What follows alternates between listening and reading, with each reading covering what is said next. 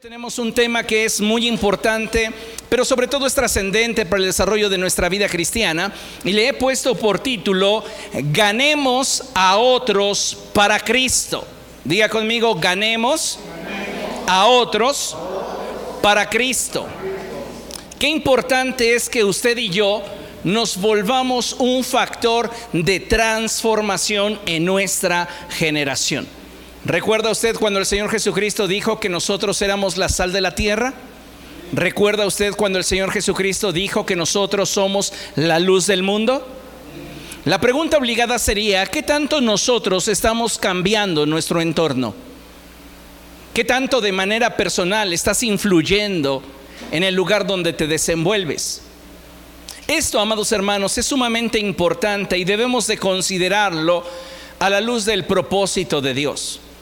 Porque el plan de Dios para nosotros es que seamos un factor de influencia en nuestra generación. Y si nosotros como pueblo del Señor no hacemos aquello que de acuerdo al propósito de Dios fuimos llamados a hacer, escuche, otro lo hará en su lugar. Y yo no sé cuántos de ustedes se atreverían a perder su corona por causa de simplemente no estar dispuestos a hacer aquello que Dios les llamó a hacer. Así que si estamos conscientes de ello, busquemos con determinación el cumplir con el propósito de Dios y caminar de acuerdo a la voluntad de nuestro Dios. Amén. Particularmente hoy vamos a tratar un tema muy importante en el desarrollo de nuestra vida cristiana y es el cómo ganar a otros para Cristo. Así que por favor abra su Biblia en Marcos capítulo 16. Vamos al Evangelio de Marcos capítulo 16 y vamos a leer dos versos. El verso 15 y el verso 16. Cuando usted lo tenga puede decir gloria a Dios. Marcos capítulo 16 versos 15 y 16. Y dice la palabra del Señor de la siguiente manera. Les dijo, vayan por todo el mundo y anuncien las buenas nuevas a toda criatura. El que crea y sea bautizado será salvo, pero el que no crea será condenado. La orden es explícita vayan y prediquen el mensaje de salvación a toda criatura. Y muchas veces nosotros, amados hermanos, lejos de obedecer, callamos. Recordemos que la escritura dice que si el hombre callase, las piedras hablarían. Y yo no sé cuántos de ustedes les gustaría ver a una piedra hacer lo que Dios te llamó a ti a hacer. Creo que es un buen tiempo para que reflexionemos sobre nuestro proceder y atendamos al propósito de Dios para nuestra vida. En esta porción de la escritura que acabamos de leer encontramos al Señor Jesucristo dándole a sus discípulos una de las instrucciones más importantes, la cual de ser llevada a la práctica produciría en ellos muchos beneficios espirituales. Y es que, amados hermanos, a veces no vemos que en el evangelizar a otros, hay muchos beneficios espirituales. ¿Como cuáles? Cuando tú evangelizas, le permites al Evangelio expresarse en toda su potencia a través de tu vida. Y esto es maravilloso. Cuando tú le hablas a otros acerca de Cristo, llevas tu vida hacia un nivel más alto en cuanto a plenitud y gozo se refiere aunado a que el predicarles a otros acerca de Jesús produce en nuestro corazón una identidad más sólida al sabernos copartícipes de la edificación y el extendimiento del reino de los cielos. Recuerde un principio muy poderoso. Y el Señor Jesucristo dijo que quien con Él no junta, esparce. O estamos en la visión del reino de los cielos o estamos en contra de la visión del reino de los cielos. Y la visión del reino de los cielos, amados hermanos, implica que usted y yo hablemos del mensaje de las buenas nuevas a toda criatura. Cuando nosotros hacemos aquello que Dios nos llamó a hacer, tenemos entonces una autopercepción de ser fieles discípulos de Cristo, porque estamos dando fruto a través de compartir el mensaje de salvación a aquellos que nos rodean. La pregunta obligada sería, ¿qué tanto fruto hay en nosotros? ¿Seremos semejantes a aquella higuera a la cual Jesús se acercó en una ocasión en la cual él tenía hambre? ¿Estamos frondosos pero de simplemente hojas, actividades, pero sin dar realmente un fruto que lo glorifique? Hoy vivimos en medio de una generación en la que, como expresa el apóstol Pablo, se desenvuelve en un tiempo peligroso donde la maldad se ha incrementado en gran manera. Pero es precisamente, amados hermanos, este periodo de maldad y oscuridad que es para la iglesia un periodo de oportunidad. ¿Por qué? Porque donde abunda la maldad, sobreabunda la gracia. Y es ahí donde nosotros debemos de resplandecer a través del testimonio y la predicación que surja de cada uno de nuestros corazones. Sin embargo, hoy día muchos creyentes no están dispuestos a predicar. Algunos han creído la mentira de predica siempre y si es necesario habla. Esa es una aberración que muchos cristianos han abrazado. Porque el mensaje del Evangelio se debe de expresar verbalmente. Necesitas verbalizarlo para que la gente lo conozca. Si nosotros tratamos de predicar siempre simplemente guardando nuestra conducta en el lugar donde nos desenvolvemos, no vamos a ir más allá que el ser considerados personas con principios, con valores, con moral o educación. ¿Y qué cree? Nada de eso salva.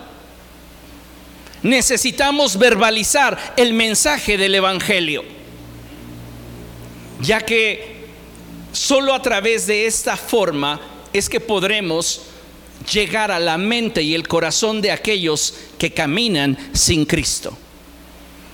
Muchos cristianos hoy día no se atreven a predicar el mensaje del Evangelio porque están conscientes de sus defectos, carencias e incluso pecados. Y es por esta razón que muchos de ellos deciden mejor no predicar de Jesús porque sienten que pondrán en vergüenza el Evangelio al ser ellos los portadores del mensaje, ya que no se ven a sí mismos como un modelo de perfección para ser capaces de predicar. Y este es un absurdo, porque déjeme decirle algo, al menos en esta iglesia, la iglesia cristiana portadores de bendición en aeropuerto, ninguno de los que participamos del culto al Señor somos el producto terminado. Ninguno de nosotros en esta casa somos perfectos. Y es una lástima que muchos cristianos aspiren a llegar a la perfección para entonces hablar del mensaje de salvación. Satanás los tiene neutralizados, acusándolos constantemente de aquello que a su parecer no es digno de un cristiano. Y no es que tratemos de minimizar nuestros errores o nuestras faltas o nuestros pecados. Se trata de separar lo que está en proceso de aquello que obedece al mandamiento. ¿Cuántas personas por estar viviendo un proceso de transformación en sus vidas y aún ver carencias en ellos, prefieren guardar silencio antes que abrir su boca y predicar de Jesús? Esta iglesia, la iglesia cristiana, portadores de bendición en aeropuerto, escuche bien lo que voy a decir, no es un museo de santos, es un hospital para enfermos porque son los enfermos los que necesitan del médico y no los sanos. Así que desde mi persona, aún considero que no he alcanzado a llegar a la perfección y que no lo he obtenido todo. Y no por esta razón deberíamos de cerrar nuestra boca y creer que hasta que no seamos perfectos vamos a poder predicar. Recordemos que la orden de la gran comisión es dada a todo aquel que ha creído en Jesús y ha puesto su esperanza en Él. Yo le pregunto a usted, ¿realmente usted cree que Jesucristo es el Hijo unigénito de Dios? ¿Lo cree para sus adentros o lo cree sinceramente? Si usted lo cree sinceramente y usted ha tenido un encuentro con Cristo, yo no encuentro ningún motivo que sea lo suficientemente válido para que usted no esté compartiendo de Cristo. Muchos de nosotros nos justificamos detrás de nuestros errores. Y ciertamente debería ser nuestra aspiración y nuestro deseo ser cada vez más congruentes con el mensaje del Evangelio. Pero no soy de la idea de que mientras vivamos el proceso deberíamos de callar. Ah, es que la gente va a decir que soy un hipócrita. Pues aquí hay lugar para muchos más. Porque reitero y subrayo, este no es un museo de santos. Este no es un museo de gente que ha alcanzado la perfección. Esta iglesia, al menos esta iglesia que está bajo mi liderazgo, la considero un hospital para personas quebradas, para personas heridas, para personas lastimadas, para personas que necesitan la vida que de Cristo procede. Y creo que ninguno de nosotros está en la posición de poder juzgar la condición en la cual otros vendrán a Cristo. La iglesia tiene que abrir su corazón y abrir su visión para darle espacio a todas aquellas personas que consideramos muchas veces indignas de estar en nuestro templo. Y hablo desde la perspectiva religiosa y legalista que hoy está preponderando dentro de la iglesia cristiana. Porque dentro de la iglesia cristiana también existe el elitismo y consideramos solamente como ciertos grupos de personas como capaces o dignos de entrar a nuestro templo. No estoy con esto diciendo que como iglesia simplemente seremos una institución de mente abierta que no trabaje en la salvación de las personas. Lo que estoy diciendo es que necesitamos prepararnos para recibir a cuantos heridos y enfermos quieran venir a Jesús.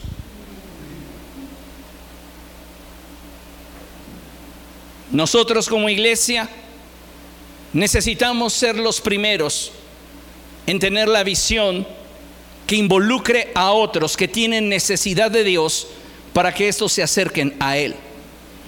Así que, amados hermanos, necesitamos hablar y decirle al mundo que hay esperanza en Jesús, que Él es la solución a sus problemas y que en Él hay salvación y una vida nueva. Lamentablemente como seres humanos tendemos a complicarnos la vida y lo que es fácil lo hacemos difícil. Amados hermanos, necesitamos cambiar nuestra manera de pensar y actuar. Diga después de mí, todo es fácil si te atreves a verlo así. Hablarle a tu jefe, hablarle a tus compañeros de trabajo, hablarle a tus amistades, a tus vecinos de Cristo, no debería de ser difícil. ¿Por qué es difícil para mí? Es que no tengo tanta capacidad como para hablar. Tienes lengua, y tal vez medianamente dominas el español. Con eso es suficiente. Pero ¿cuál es el problema? Lo fácil lo hacemos difícil. Y necesitamos, amados hermanos, hoy entender que para ganar a otros para Cristo requerimos de la voluntad puesta a los pies del Señor. ¿Por qué? Mire, considere lo siguiente. Marcos capítulo 13, verso 11 nos dice algo muy importante. Vaya allá. Evangelio de Marcos, capítulo 13, verso 11. Y dice la escritura así, y cuando los arresten y los sometan a juicio, no se preocupen de antemano por lo que van a decir. Solo declaren lo que se les dé a decir en ese momento, porque no serán ustedes los que hablen, sino el Espíritu Santo. ¿Quién va a poner en ti las palabras que son necesarias para revelar a Jesucristo a otros? Dios. ¿Cuántas veces nos estamos quebrando la cabeza y cómo le comparto de Cristo a tal persona? No, pues lo veo bien difícil. A veces nos desacreditamos diciendo es una persona bien preparada y yo ni hablar bien sé. Y sabe usted necesita despojarse de eso y entender que si usted va a obedecer al mensaje de Dios a través de Jesucristo en el cual nos insta a predicar el mensaje del Evangelio, Él mismo le va a poner las palabras que usted necesita expresar. Ahora, leemos el texto que tenemos proyectado en la pantalla. Y dice así, muchos cristianos no predican el Evangelio porque piensan que no tienen el conocimiento suficiente. A ver, ¿cuántos de ustedes no levante su mano para que no me dé coraje, pero ¿cuántos de ustedes piensan que no tienen el conocimiento suficiente como para evangelizar a una persona? Si usted en su mente levantó la mano y dice, yo pastor, yo creo que yo no tengo el conocimiento suficiente, usted es una persona negligente. Porque talleres, cursos y grupos de preparación hay en esta casa.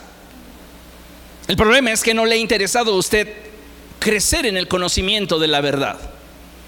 Ahora, supongamos que estamos en una iglesia que no nos provee de las herramientas ni de los recursos para predicar de Jesús. ¿Será acaso este un impedimento? La respuesta es no. ¿Por qué? Mire, muchos cristianos no predican el Evangelio porque piensan que no tienen el conocimiento suficiente, cuando en realidad, lea conmigo esto, cuando en realidad lo único necesario es y tres cositas son necesarias para poder predicar a Cristo. Solo tres cositas fundamentales. La primera, tener una experiencia con Cristo. Diga conmigo, tener una experiencia con Cristo. Una vez más, tener una experiencia con Cristo. ¿Por qué es importante el tener una experiencia con Cristo? Porque el tener una experiencia con Cristo es lo que te va a dar de qué hablar. Si tú no tienes una experiencia con Cristo, no vas a tener nada de qué hablar. Podría estar nuestra mente llena de información, pero si carecemos de experiencia, no vamos a tener la posibilidad, permítame la expresión, de poder recomendar a Jesús. Deme un remedio para la garganta inflamada. Miel con limón. Otro. Agua tibia con bicarbonato de sodio. Otro remedio. Agua con vinagre. Otro. Té de jengibre con miel. Y usted le aseguro que su remedio lo defiende a capa y espada. ¿Por qué? Porque usted ha tenido la experiencia.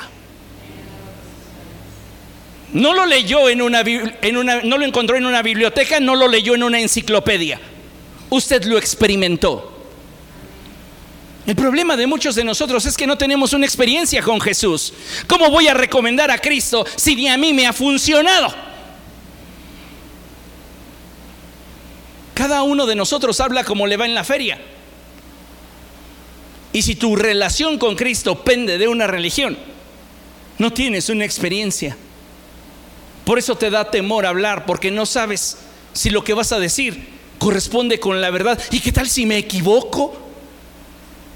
Pues a menos de que tengas relación con alguien que no es Jesús, pudieras equivocarte. Pero si estás teniendo una relación con Cristo, de esa relación puedes hablar. Punto número dos, necesitas tener al Espíritu Santo en tu vida. Y no nos confundamos con tener al Espíritu Santo en nuestra vida, con ser llenos del Espíritu Santo y fuego. Dios es muy básico, muy fundamental. Deseable es que todos fuésemos llenos del Espíritu Santo y fuego. ¿Cuál es el problema? Que el Espíritu Santo y el fuego de Dios no están en oferta. En ninguna temporada del año Dios pondrá su Espíritu Santo en oferta. ¿Lo quieres? Tienes que pagar el costo por ser lleno del Espíritu Santo y fuego. Pero Dios es tan bondadoso y tan grande en misericordia que dice, si tú quieres ganar a otros para Cristo, lo único que necesitas es tener mi espíritu dentro de ti. Y sabe una cosa, la escritura nos enseña que todos los que hemos puesto nuestra confianza en Jesús somos templo del Espíritu Santo. La escritura dice lo siguiente, que para que por medio de la fe Cristo habite en vuestros corazones. Así que si usted ha tenido fe en Jesús y realmente no está jugando, el Espíritu Santo mora en usted. Si usted ha tenido una experiencia con Jesús, ya cumplió el primer requisito. Si usted ha creído genuinamente en Jesús, ya está cumpliendo el segundo requisito. Y muchas veces de lo que carecemos es de lo que más presumimos. ¿Por qué no predicamos? Porque nos falta amor. Un verdadero amor por las almas. No nos duele que la gente viva de una forma miserable. Porque esa es la expresión de vida, aunque la gente nada en dinero. Viven una vida miserable, porque sin Cristo nada en este mundo es felicidad, nada en este mundo es plenitud, nada en este mundo es paz. Lo que la gente experimenta lejos de Cristo son destellos de placer temporal. Y solamente en Cristo van a encontrar la satisfacción para sus almas. ¿Por qué somos capaces de poder recomendar un remedio para alguien que está atravesando por una necesidad, pero callamos cuando nos damos cuenta que la necesidad de esa persona es espiritual? Es emocional. Cuando nos estamos dando cuenta que esa persona está caminando hacia una perdición eterna. Tener un genuino amor por las almas te dará la motivación para obedecer el mandamiento y buscar con pureza que otros vengan a los pies de Jesús. Escuche, un amor verdadero por las almas no te permitirá mantenerte indiferente ante la condición de otros.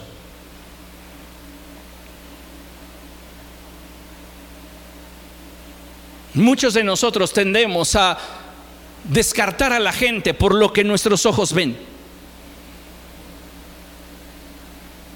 En una ocasión el profeta Samuel llegó a la casa de un hombre llamado Isaí, padre del rey David, y él iba a este lugar a ungir al futuro rey de Israel. Cuando él vio al primogénito de Isaí, él dijo, seguramente este es, porque es tan alto como Saúl y es un hombre de guerra. Este seguramente es el que el Señor eligió. Y el Señor le dijo, no te dejes llevar por lo que tus ojos ven. Los hombres miran lo que tienen delante de sus ojos, pero yo miro el corazón. ¿Quién eres tú para determinar si una persona está lista para recibir el mensaje del Evangelio o no? Ay, es que se le ve, se le ve a kilómetros que está bien perdido. ¿Y tú cómo sabes que ese es el momento de Dios para su vida? Cuando la gente aparenta ser más feliz es cuando más vacía está. Cuando más necesitada del amor de Dios se encuentra. Ay, es que yo le veo siempre que viene y me cuenta que su vida es tan libre, se la pasa de fiesta en fiesta y de disfrute en disfrute. Esa persona está muy sola. Necesita de Jesús. En la imagen vemos al Gadareno. Un hombre que momentos antes estaba trastornado por demonios, atado a situaciones personales y que sin duda la gente en su derredor lo conocía por ser un hombre que estaba loco, que vivía en los sepulcros, que andaba desnudo y cuya vida estaba destruida.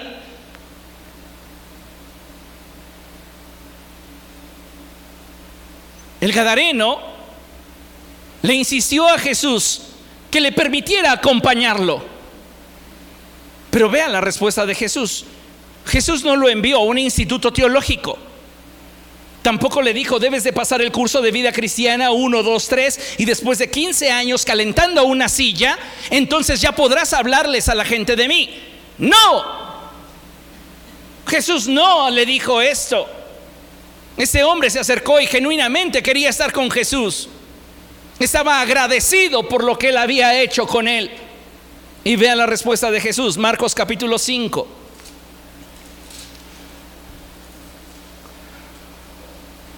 A partir del verso 18 dice la escritura que mientras Jesús subía a la barca, el que había estado endemoniado le rogaba que le permitiera acompañarlo. Lea el verso 19. Jesús no se lo permitió. No se lo permitió. ¿Por qué Jesús no le permite a este hombre caminar junto a él? ¿Se acuerda de aquel hombre que se acercó a Jesús y le dijo, Maestro, yo te seguiré donde quiera que vayas? Y como Jesús desnuda su corazón y le dice, lo único que tú quieres es disfrutar de un placer superficial, de un beneficio temporal, pero no estás realmente comprometido con la causa. Jesús está pesando el corazón del Gadareno y ve que este hombre está comprometido con la causa de Cristo, pero aún así Jesús no le permite estar con él. Recuerde que después de que este hombre es endemoniado y que toda esa legión de demonios salen de su cuerpo, entran en unos cerdos y esos cerdos, ese hato de cerdos es llevado a un precipicio y allí mueren todos los cerdos. ¿Qué hace toda la comunidad? le pide a Cristo que se vaya. Están viendo el milagro del Gadareno y la gente está tan cerrada para recibir el mensaje de Jesucristo porque sus intereses han sido afectados. ¿Qué es lo que hace que una persona deje de ver la realidad y comience a vivir en una negación que va más allá de los hechos reales y objetivos? el que sus intereses sean tocados.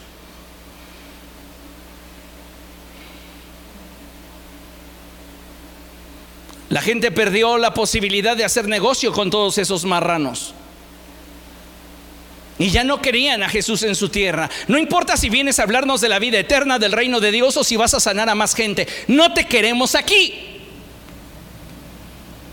Entonces Jesús tiene una estrategia y es una estrategia que deberíamos entender todos. No somos para todos ni todos son para nosotros. Quiero que entienda esto, porque esto le va a dar libertad. Haciendo un paréntesis, muchas veces queremos renunciar a lo que somos con tal de agradarle a otros. Jamás caigas en esa trampa. Ni todos son para ti, ni tú eres para todos. Si la gente no te valora, si la gente no te hace saber que disfruta de tu compañía y quiere estar contigo, tú no deberías por qué sacrificar lo que eres y tienes para intentar adaptarte a lo que esa clase de personas que no te saben valorar te exigen. ¿Comprende lo que le estoy diciendo? Ahora, Jesús no va a renunciar al propósito del reino solo porque estas personas están negadas a escucharles. Partiendo del hecho de que ni todos son para mí, ni yo soy para todos, Jesús sabe esto y él sabe que aunque él no puede llegar a ellos, el Gadareno sí. Hay personas a las cuales solo tú puedes tocar con el mensaje del Evangelio y nadie más. Nadie más los va a poder tocar, solo tú. Nadie más los va a poder alcanzar, solo tú. Y fíjese lo que el Señor Jesucristo le dice al Gadareno. Verso 19. Jesús no se lo permitió, sino que le dijo, vete a tu casa, a los de tu familia, y diles todo lo que el Señor ha hecho por ti y cómo ha tenido compasión de ti. ¿Será muy difícil decirle a las personas cómo Dios transformó tu vida? No, pastor, pero es que yo todavía no soy perfecto. Es que todavía escuchan mis vecinos cómo pongo las canciones de tristeza y de dolor y ahí me pongo yo a gritar. Pues corrige eso. Corrige eso para que no caigas en descrédito, pero no por ello te calles.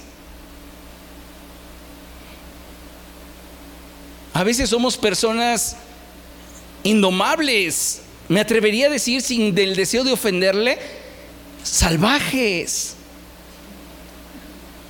Saliendo de su casa, viniendo hacia la iglesia, apenas me iba a subir al carro que lo había dejado en la calle y llevaba a los niños, y de repente escuché en la esquina que gritaban y decían, déjala, es una mujer. Y en eso un cuate agarra una piedra y la lanza del otro lado de la avenida. Y yo le digo a niños, súbanse, súbanse al carro, quién sabe qué está pasando. Y en eso se suelta un grupo como de 15 hombres agarrando piedras y palos para agarrarse con otra familia.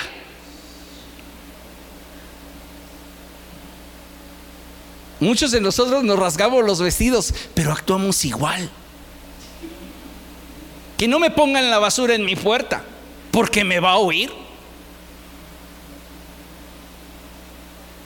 Necesitamos, amados hermanos, amar las almas de tal manera que aún nuestros impulsos y reacciones puedan ser controlados por causa de un día poder tocar sus corazones.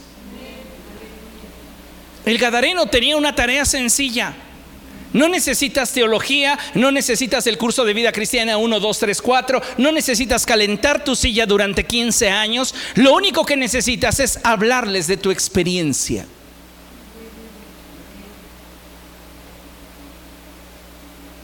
¿Alguno de ustedes que se sepa un remedio al cual cuando lo ha compartido la gente se le queda mirando así extrañamente como diciendo, estás bien loco? ¿Sí? ¿Conocen un remedio así? A ver, ahora suéltate uno.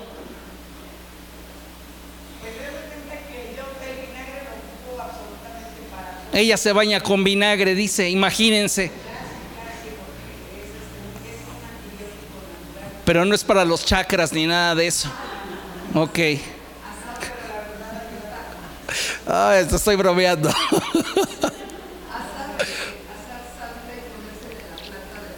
¿Y para qué sirve eso?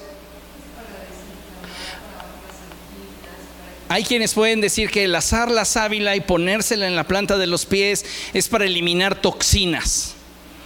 Y alguien te escucha y que no ha tenido esa experiencia puede decir que loco. Pero a quien lo ha experimentado y le ha ayudado, lo cree. ¿Por qué? Porque no se basa si usted quiere, no se sustenta en un descubrimiento científico, sino en una experiencia. Es lo único que necesitas para predicar de Jesús, una experiencia. ¿No cree que sería impactante para la gente con la cual usted se relaciona el saber cómo Cristo transformó su miseria en riqueza? Su tristeza en gozo, su preocupación en paz. Vea lo que dice la escritura en Lucas capítulo 8. Lucas capítulo 8, versos del 5 al 8. Y dice la escritura así. Un sembrador salió a sembrar. Al esparcir la semilla, una parte cayó junto al camino. fue pisoteada y los pájaros se la comieron. Otra parte cayó sobre las piedras y cuando brotó, las plantas se secaron por falta de humedad. Otra parte cayó entre espinos que al crecer junto con la semilla, la ahogaron. Pero otra parte cayó en un buen terreno, así que brotó y produjo una cosecha del ciento por uno. Vea lo que el Señor Jesucristo nos está enseñando. Y es que usted y yo debemos de salir y esparcir la semilla del mensaje del Evangelio. Yo no puedo determinar la condición en la cual cada persona tiene su corazón, pero sí puedo determinar el obedecer a Dios en cuanto a el sembrar la palabra del Señor. Un sembrador salió a sembrar y comenzó a esparcir la semilla. Recuerde que estos cuatro diferentes tipos de terrenos nos hablan de cuatro diferentes tipos de corazones. Va a haber personas que tengan un corazón muy duro.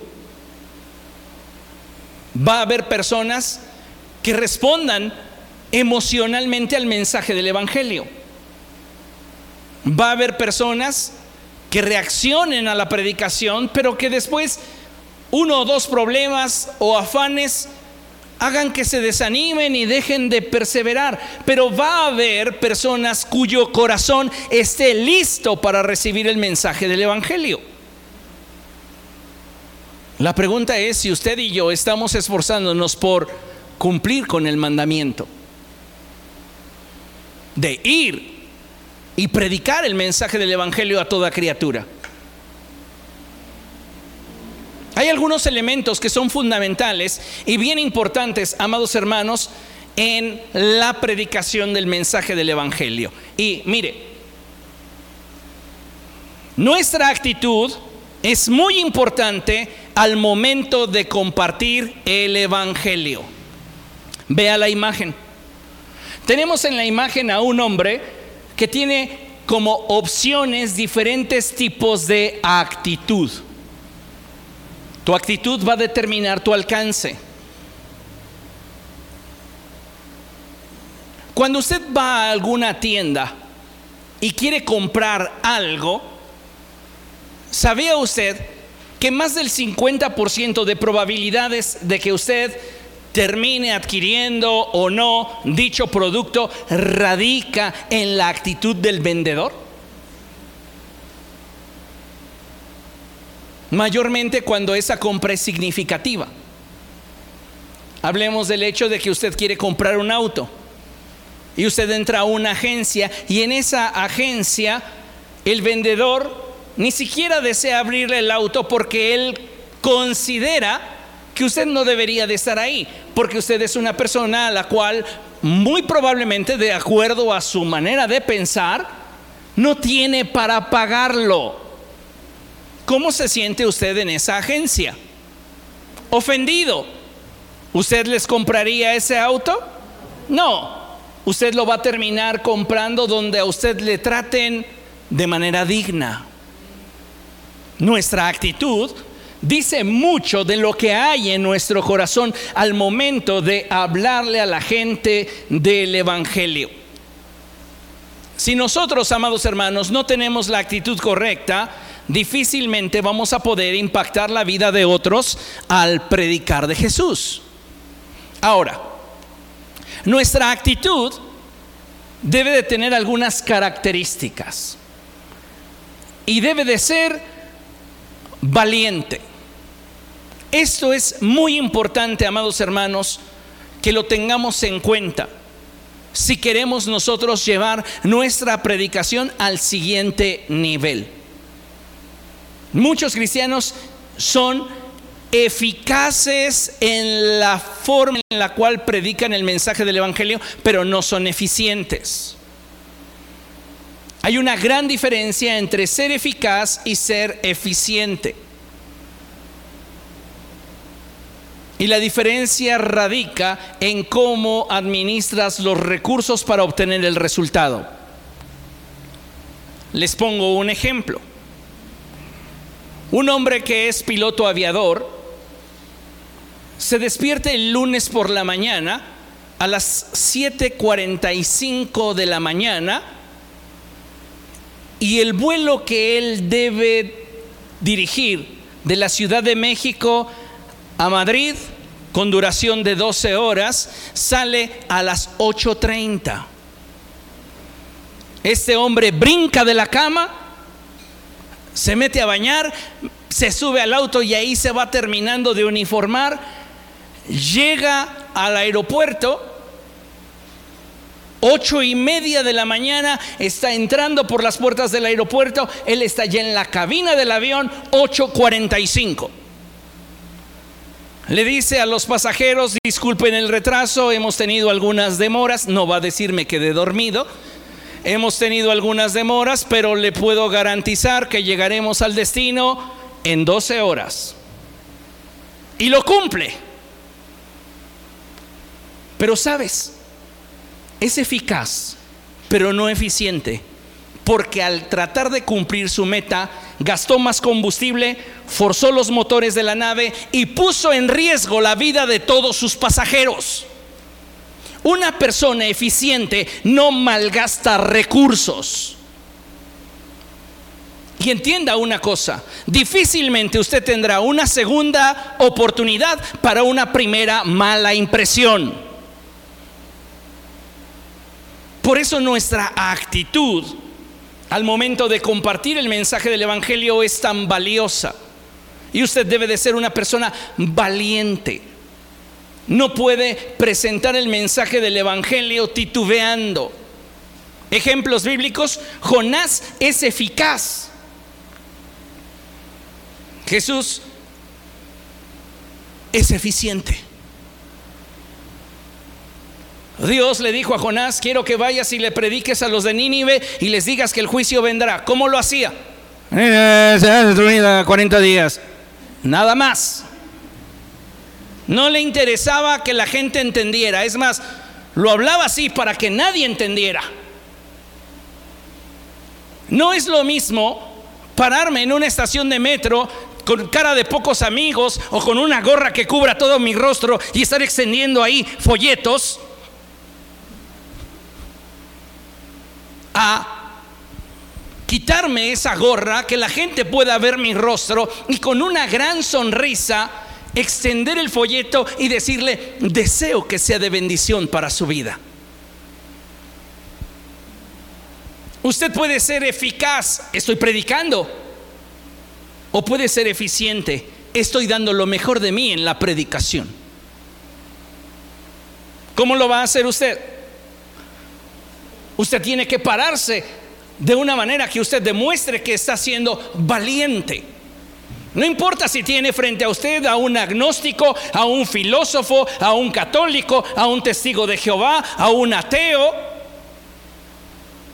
Usted sabe el valor de lo que posee. Usted debe de tener una actitud amigable. A ver, sonría.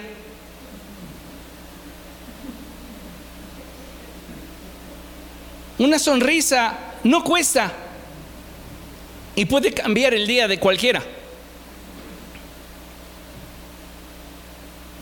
Si nosotros tenemos una actitud amigable al momento de predicar el mensaje del Evangelio, vamos a hacer que el mensaje le resulte atractivo a quien lo escucha.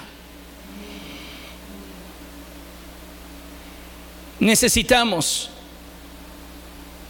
tener una actitud paciente tenga paciencia al predicar de Jesús. Porque es posible que usted tenga que volverle a hablar a la misma persona de Cristo dos, tres, cinco, diez, quince, cincuenta veces antes de que esta persona pueda decir, a ver, cuéntame más. O comience a hacerte preguntas. Si tú llegas con la idea de que o aceptas a Cristo ahorita o nunca más te vuelvo a predicar, ¿quién está mal? Pues nosotros. Debo de armarme de paciencia sin el deseo de imponerme. No, no, no, no, no, es que tú estás mal. Ya perdiste. No se trata de que te impongas, se trata de que compartas. ¿Con qué? Con una actitud valiente, con una actitud amigable y con paciencia, demostrando que estás convencido, es decir, que estás seguro de lo que crees.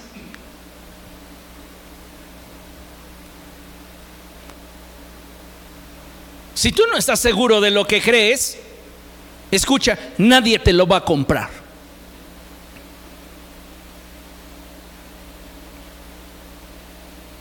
Si tú no estás seguro de lo que vendes, nadie te lo va a comprar.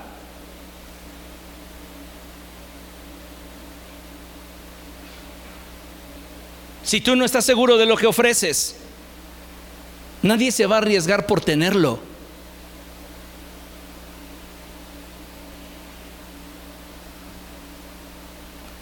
Y no es simplemente tomar una actitud orgullosa de decir, pues yo sé lo que te ofrezco, si lo quieres tómalo y si no, no. No, estamos hablando de que lo que nos está motivando es el amor por las almas. Y si realmente conoces el valor de lo que posees, lo vas a presentar de tal manera que convenza.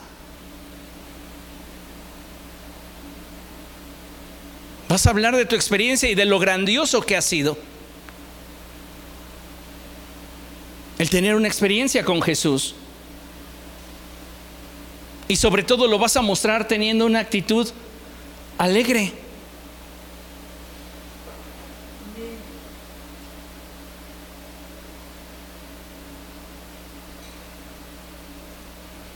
¿Cuántas veces no tenemos esa actitud de felicidad, de alegría?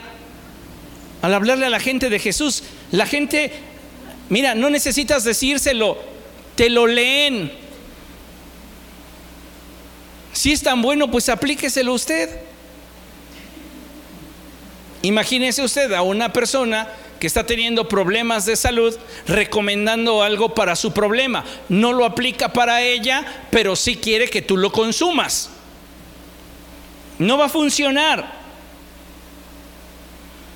¿Comprende? Yo no sé cuántos de ustedes han acudido a alguna clínica del Instituto Mexicano del Seguro Social, pero allí usted va a encontrar a un montón de personas cuyo enfoque es la salud y la nutrición y no lo cuidan. Le está regañando porque usted no es capaz de comer brócolis todos los días y usted se da cuenta que junto a su escritorio tiene su torta de tamal.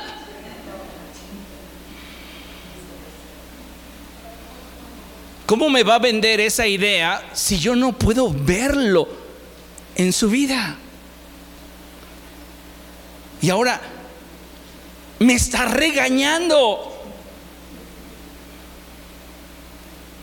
No estamos teniendo empatía. Y esta es una de las cosas que deberíamos comprender, que son necesarias para compartir de Jesús. Lo vamos a ver más adelante.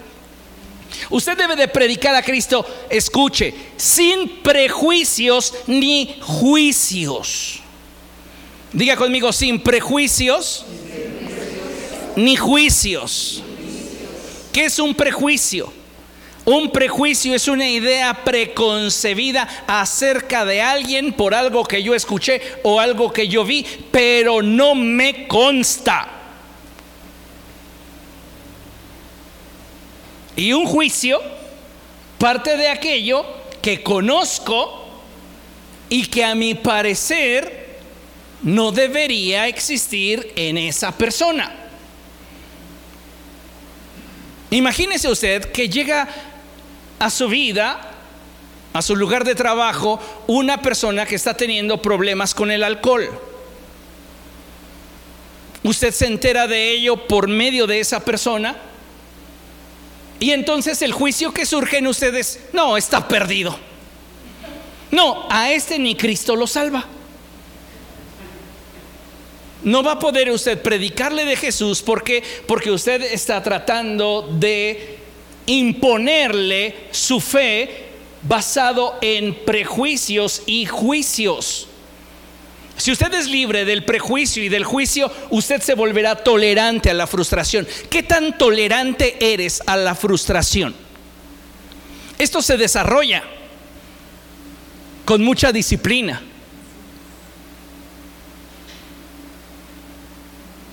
Yo antes era muy intolerante a la frustración. Pero ahora cuando las cosas no resultan como espero o como quiero, tengo que recordarme que, el ser intolerante a la frustración solo incrementaba mis problemas. Entonces, ya no voy a darle oportunidad al sobrepensamiento. Me dejo de prejuicios y me alejo de los juicios. Y esto me ayuda a forjar mi carácter que resista la frustración. Pero lo tienes que estar ejercitando. Si no lo ejercitas, jamás va a suceder. No te puedes dar una lavada de coco y decir, a partir de este momento, sin prejuicios ni juicios. No, no van a pasar 15 minutos en los cuales estés ya prejuzgando a otros.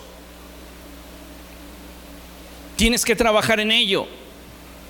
Y si realmente tienes amor por las almas, tienes entonces que invertir realmente en un cambio de tu manera de pensar. Necesitamos predicar sin avergonzarnos. ¿Por qué muchos cristianos no están predicando de Jesús? Porque en lo íntimo se avergüenzan. Pero no se avergüenzan de recomendar una cebolla asada. O de incluso llegar a creer que en tal edificio abandonado espantan.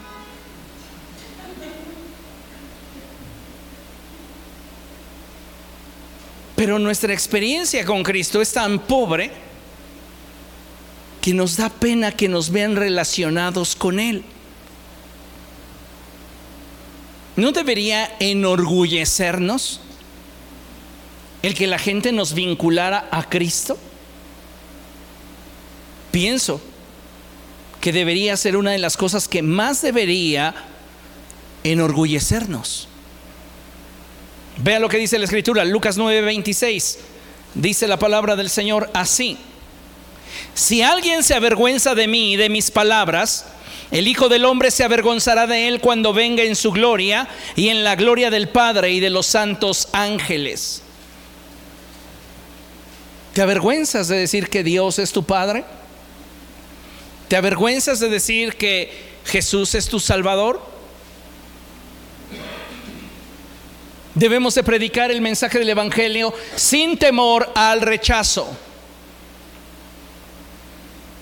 No debes tener temor al rechazo. Esa es otra de las cosas que debemos de trabajar en nosotros.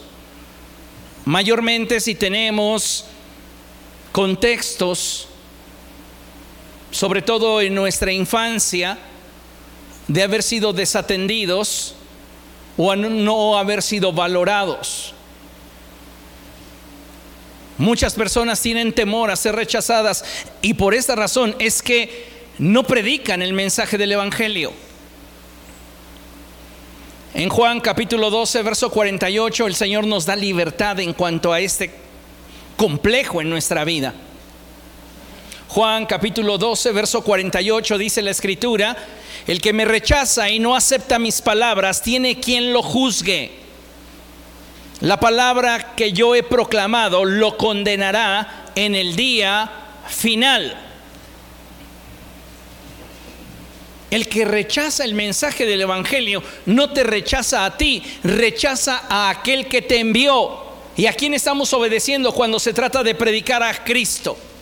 A Dios. ¿Entiende? Necesitamos tener la sagacidad y la estrategia para poder llegar a otros con el mensaje del Evangelio. No importa el contexto de la persona.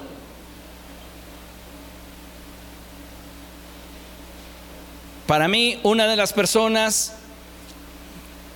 que da ejemplo de esa capacidad magistral de ponerse al nivel del que le escucha y ser claro en poder encaminar la conversación al punto en el cual Cristo se ha exaltado, es nada más y nada menos que el apóstol Pablo.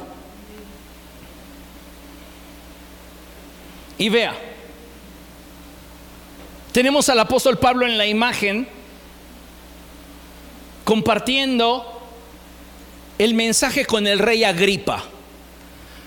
Si usted quiere deleitarse en la sagacidad y sabiduría de este hombre, usted tiene que leer Hechos capítulo 26.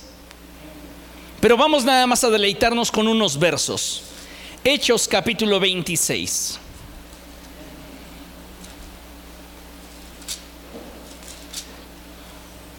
Pablo sabe que para poder establecer un vínculo de comunicación tienes que basarte en el respeto y la empatía. Si tú quieres ganar a alguien juzgándole, nunca lo vas a ganar. Debes de tener empatía para esa persona. Ahorita les voy a dar algunos tips que son importantes para poder ganar a otros para Cristo. Pero vean lo que dice Hechos capítulo 26.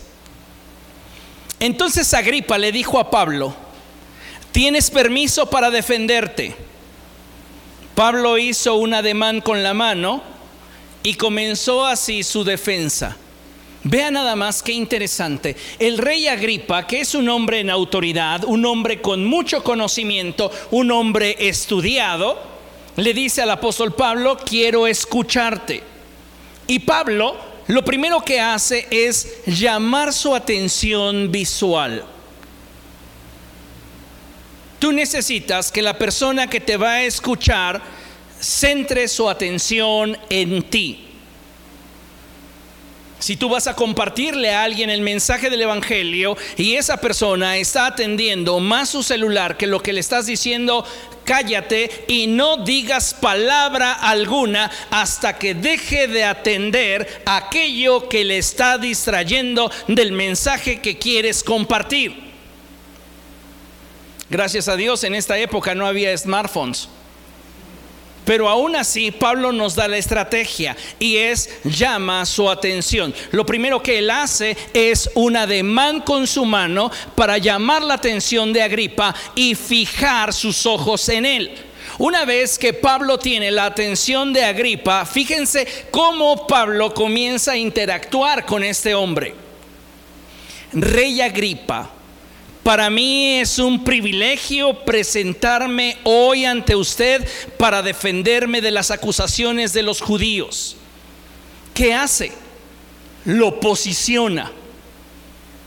No solamente lo coloca en la posición que él sabe que ostenta, sino que ahora también sabe que a los ojos de Pablo él es alguien importante. Tú no puedes llegar con el mensaje del, Evangelio a alguien a quien visualmente menosprecias.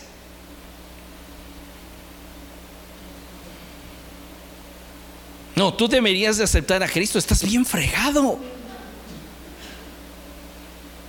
Así nunca vas a ganar a nadie. Estás perdido respeto, empatía. Rey Agripa, para mí es un privilegio presentarme hoy ante usted para defenderme de las acusaciones de los judíos. Sobre todo porque usted está bien informado. Diga conmigo, bien informado. Pablo reconoce que la persona que está ante él es una persona con capacidad. Es una persona que tiene inteligencia y habilidades. Y no solamente eso, Él las reconoce. Sobre todo porque usted está bien informado de todas las tradiciones y controversias de los judíos. ¿Cómo se va sintiendo Agripa conforme escucha a Pablo? Bien, porque mira, ve lo que te digo aquí en la lámina. El mensaje debe tener como finalidad llegar a Cristo. No siempre comenzaremos con Él, pero debemos llegar al punto de mostrar a Jesús como la solución a sus problemas.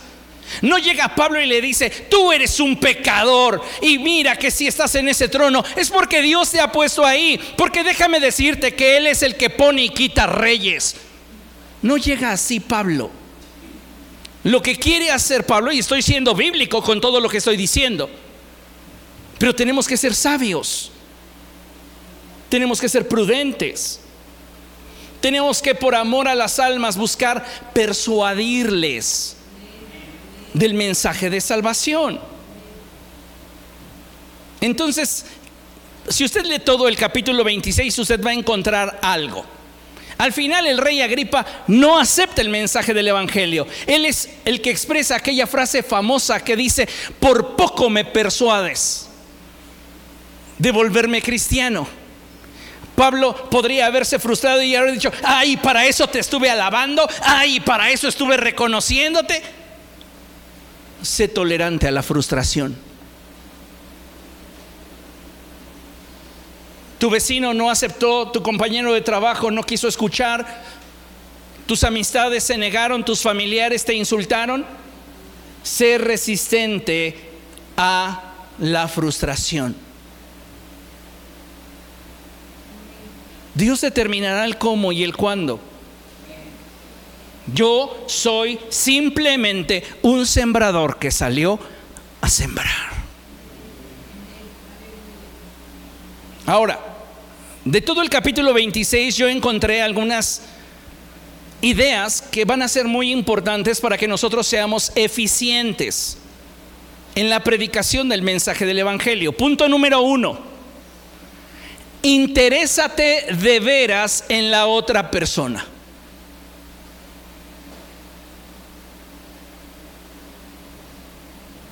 Estar consumiendo el tiempo de una persona y no demostrar en ello genuino interés es una falta de respeto.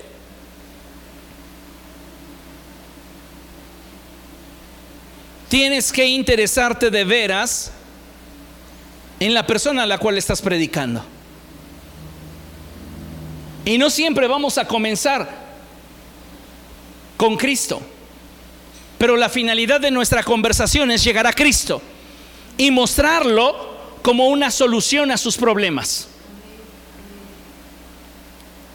Antier hubo una marcha por la democracia, lo pongo entre comillas. Ya sabe que su servidor está bien politizado y me encanta informarme. Hubo una marcha por la democracia y allí estaban los que no dividen, ¿verdad? Pregonando que los que son de tez blanca son más inteligentes y tienen más capacidad para poder tener un mayor IQ y mejores oportunidades. Bueno, ¿cómo usted le hablaría a esas personas de Cristo? Si usted llega diciendo, viva López Obrador, se va a ganar unas buenas unos buenos recordatorios. ¿Cómo les hablo de Jesús?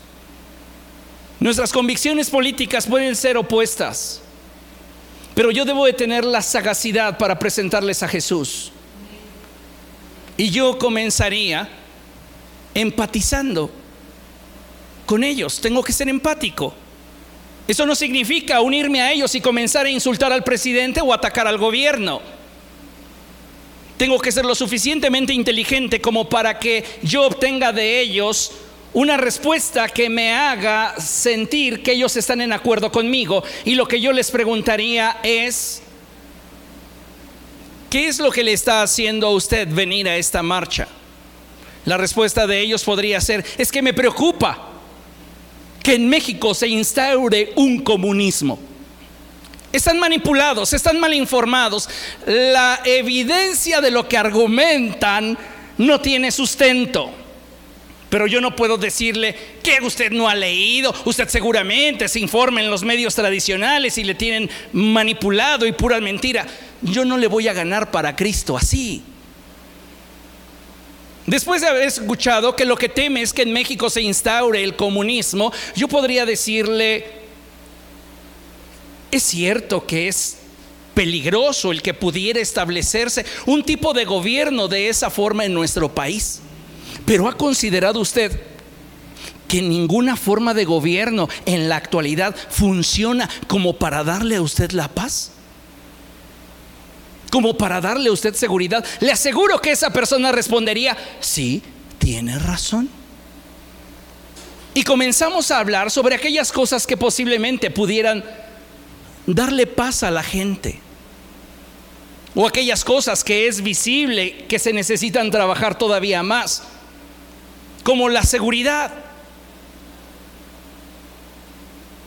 Y entonces cuando usted se interese en lo que a esa persona le importa, usted estará ganando su atención para poder llegar en algún punto de la charla a decirle que ni el comunismo, ni el capitalismo, ni el socialismo, ni el anarquismo le pueden dar estabilidad y plenitud que eso usted lo encontró en Cristo Jesús.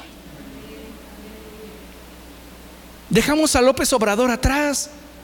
Ya ni estamos hablando de la marea rosa, ni estamos hablando de la torta y el frutzi que les dieron para llegar. Estamos enfocándonos en su problema, en su necesidad y en lo que realmente es importante. Los políticos van y vienen pero Cristo permanece para siempre.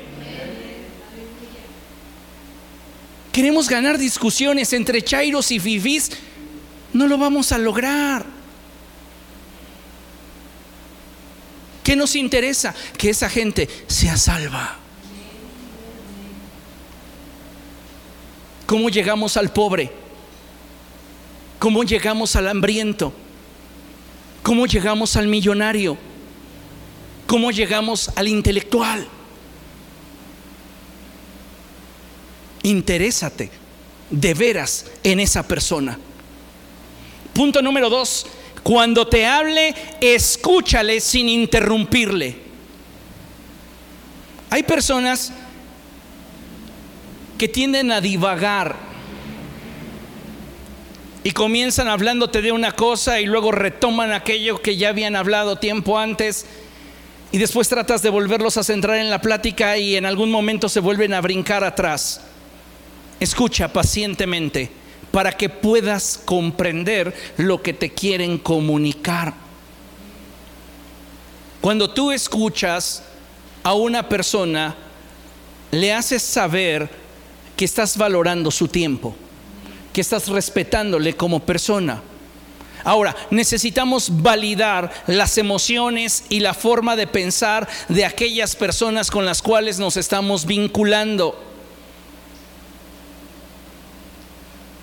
Una gran mayoría de personas hoy día tiende a no validar las emociones de terceros.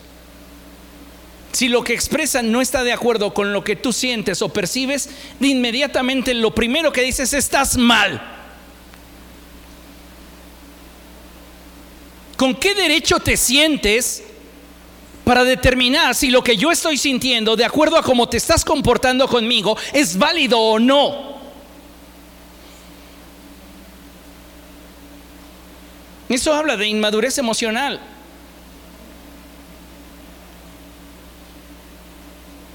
Y de gente que es afectivamente irresponsable. No le interesa cómo sus actitudes, cómo sus acciones pudieran impactar en la vida de otra persona. Es que yo soy así. Pues cambia. Porque esa actitud no te va a llevar a ningún lado. Ahora, el que usted valide la forma en la cual una persona se siente o piensa no implica que lo comparte.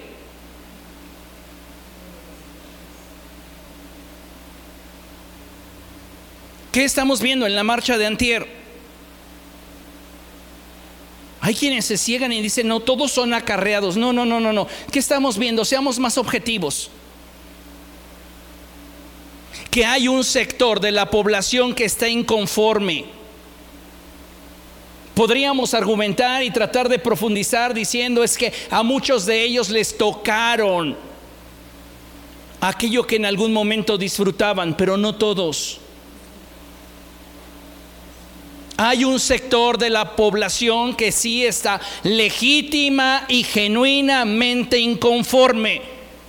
Y es válido. ¿Qué tengo que hacer yo? Validar su molestia. Estoy tratando de entenderte.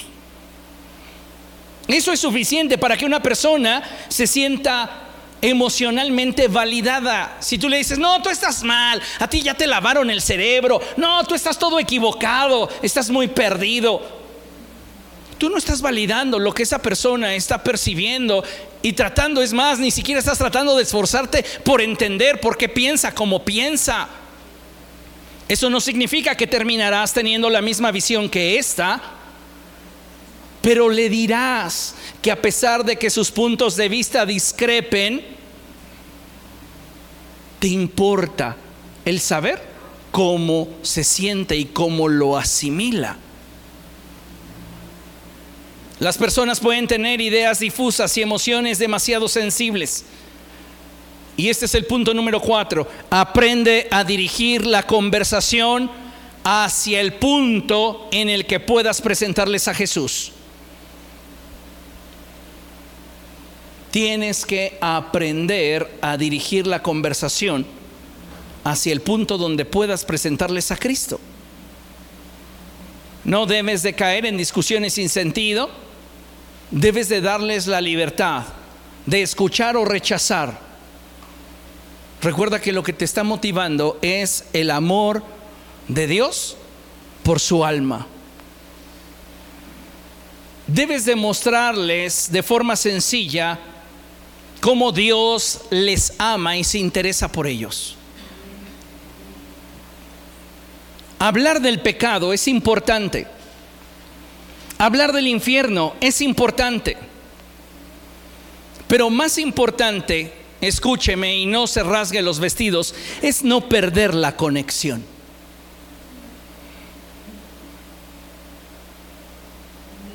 No pierda la conexión.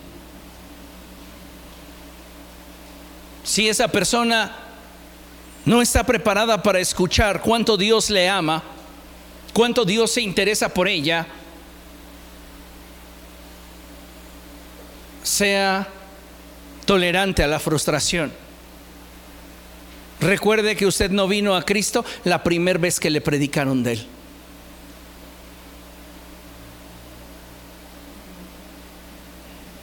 Tenga paciencia escuche y permítale a esa persona que poco a poco Dios vaya despertando sus inquietudes y su corazón.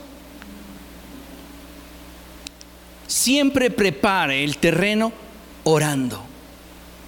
Si tuvo ya la oportunidad de compartir el mensaje del Evangelio, de que Dios le ama, de que el pecado nos separa de Dios, pero por esta razón Dios envió a Jesucristo al mundo a morir por nuestros pecados a fin de reconciliarnos con Dios y que solamente a través de Jesús es que podemos ser salvos. Entonces, si es posible, antes de que usted se despida de esa persona, ore en compañía de ella. Si esto no es posible, llévela en sus oraciones. Recuerde que no es usted quien debe de convencer, es el Espíritu Santo el único que convence.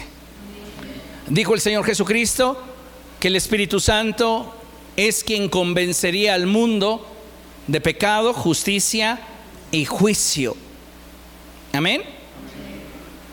Ahora, podemos señalar el pecado, iglesia, pero no deberíamos juzgar al pecador.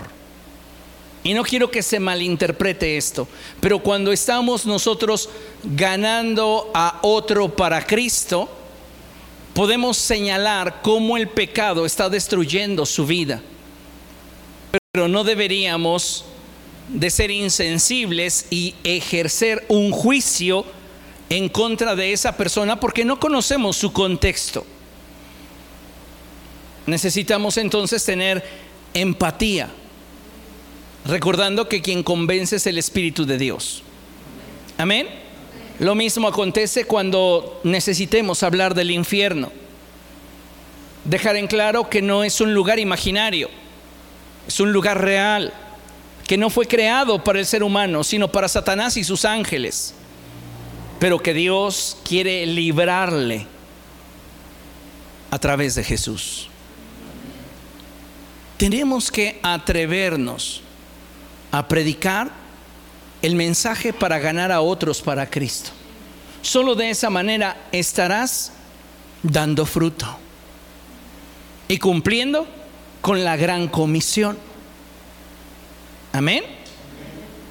Ustedes necesitan ganar a otros para Cristo y van a descubrir un gozo, una paz, una alegría, una plenitud que sin dar esta clase de fruto tendrán.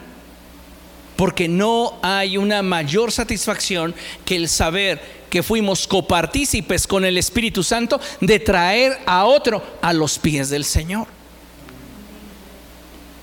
Concluimos. Vea el nivel de responsabilidad que bíblicamente tenemos. Y dice Ezequiel capítulo 3, versos del 17 al 19. Lo puede ver en la pantalla.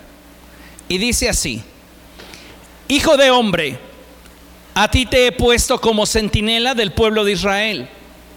Por tanto, cuando oigas mi palabra, adviértele de mi parte. Cuando yo diga al malvado, vas a morir, y tú al malvado no le hayas advertido sobre su mala conducta para que siga viviendo, ese malvado morirá por causa de su pecado, pero yo te pediré cuentas de su muerte. En cambio, si tú se lo adviertes y él no se arrepiente de su maldad ni de su mala conducta, morirá por causa de su pecado, pero tú habrás salvado tu vida. Tenemos una responsabilidad de predicar a Cristo, de compartir de Jesús. Y hoy, amados hermanos, tenemos un montón de herramientas que nos podrían servir para hacer llegar el mensaje de salvación a otros. Todos tenemos un grupo familiar en WhatsApp. Todos tenemos grupos de amistades.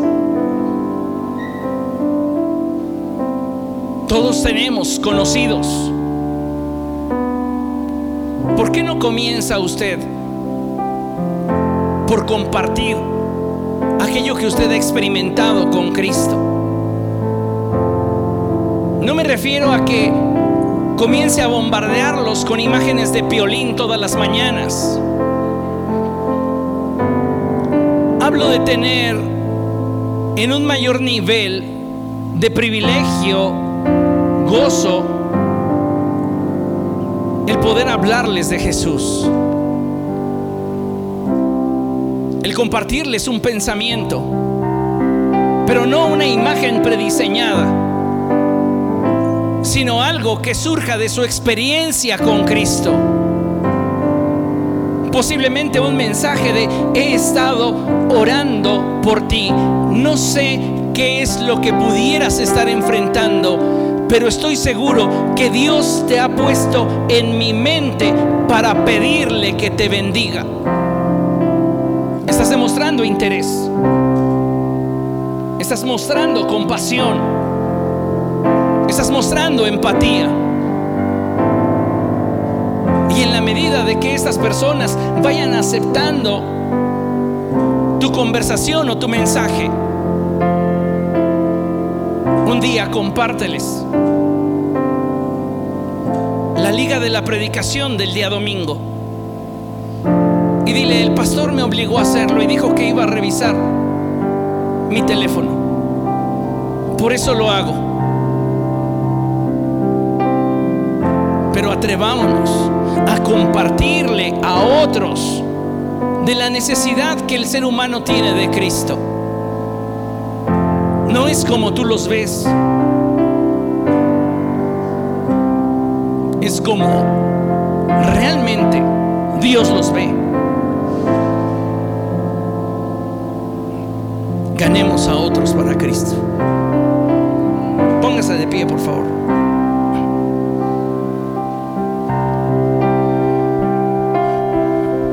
Amado Padre, estamos delante de ti, Señor, y queremos darte gracias por tu palabra. Abre nuestros ojos, nuestro entendimiento, para Dios poder comprender cuál es tu voluntad, cuál es tu propósito. Ayúdanos Dios para ser sensibles a las necesidades de otros, que aun cuando nuestras ideas pudieran contraponerse, no sean un obstáculo para presentarte a ti. Todos pensamos de forma distinta, analizamos de forma diferente, pero te ruego, Señor, que le des a tu iglesia un amor verdadero por las almas. Las situaciones que hoy enfrentamos pasarán. Ayúdanos a ver que cada uno de nosotros puede enfrentar una eternidad sin ti. Y danos Dios la capacidad para poder tocar las vidas de aquellas personas que están sin ti. Danos sabiduría. Danos discernimiento. Ruego, Dios, que cumplas tu propósito en nosotros. Lleva a cabo tu voluntad en nuestra vida. Y abre nuestro corazón para que nos dolamos de aquellos que se pierden. que no volvamos a ser indiferentes ante aquellos que caminan sin ti. Usa nuestra vida, Dios, y danos la capacidad de dar fruto para que muchos otros vengan al conocimiento de Jesús. Nos ponemos en tus manos y te damos gracias. En el nombre de Jesús. Amén.